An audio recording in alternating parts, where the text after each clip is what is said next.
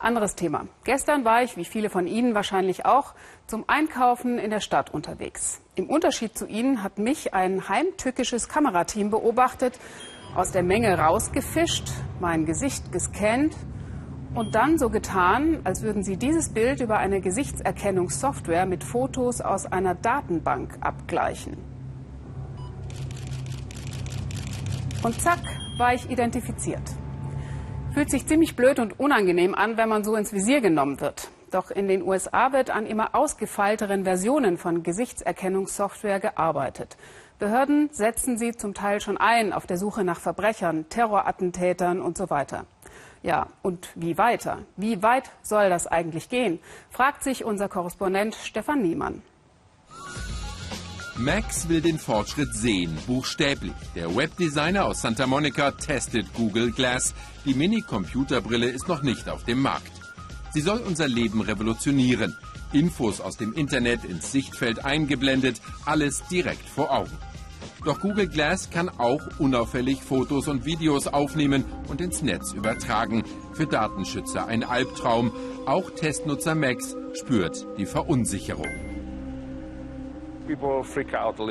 Die Leute regen sich auf, weil sie nicht wissen, was ich da tue. Du weißt ja jetzt auch nicht, ob ich dich gerade filme und das live als Videoblog streame. Der technische Fortschritt, ein sozialer Irrweg? Max glaubt, dass selbst Google einen Sturm der Entrüstung fürchtet, denn im Google Glass Prototyp ist die Gesichtserkennung noch deaktiviert. Doch im Netz gibt es ihn schon den Blick in die Big Brother Zukunft. Eine attraktive Bedienung über die Fotodatenbanken sozialer Netzwerke blitzschnell identifiziert.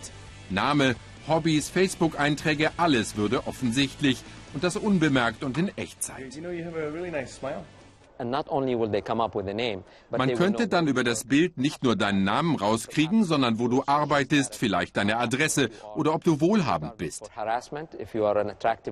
Frauen könnten belästigt werden, Reiche zum Entführungsziel. Wir müssen uns fragen, ob wir als Gesellschaft wirklich bereit sind für diese Dimension der Vernetzung. Schon wer in die USA einreist, muss seine Fingerabdrücke abgeben und sich ablichten lassen wie ein Verdächtiger. Im terrortraumatisierten Amerika regt sich kaum jemand darüber auf, dass die Regierung gewaltige Datenmengen speichert, solange es der Sicherheit dient. Pittsburgh, Pennsylvania. In der einstigen Stahlmetropole Amerikas schmieden sie heute am digitalen Fortschritt. Die Gurus der Gesichtserkennung forschen an der Privatuni Carnegie Mellon. Professor Marius Savides und sein Team suchen nach dem ultimativen Algorithmus. Es ist ein offenes Geheimnis, dass die Forschungsgelder auch aus dem Pentagon und vom Heimatschutz kommen. Dreidimensionale Rekonstruktionen aus mehreren Fotos. Die Computerprogramme erkennen schon viele Verdächtige, aber noch nicht alle. CSI in Hollywood makes a great CSI und Hollywood-Filme erwecken die Illusion, wir würden immer nur Volltreffer liefern, den einen magischen Match. Davon sind wir weit entfernt. Wenn Ermittler keinen Schimmer haben, nach wem sie suchen, dann sind die schon froh, wenn wir ihnen 50 oder 20 Gesichter liefern können. Bilder der Boston-Bomber für Fahndungszwecke unbrauchbar. Was Sicherheitskameras und Handyschnappschüsse liefern, ist oft unscharf und verschwommen. Doch hier im Laborversuch haben sie daraus ein Gesicht hochgerechnet, das dem des Tatverdächtigen sehr nahe kam. Auch mit unvollkommenen Bildern dem Bösen auf die Spur kommen, dafür feilen sie an der Technik.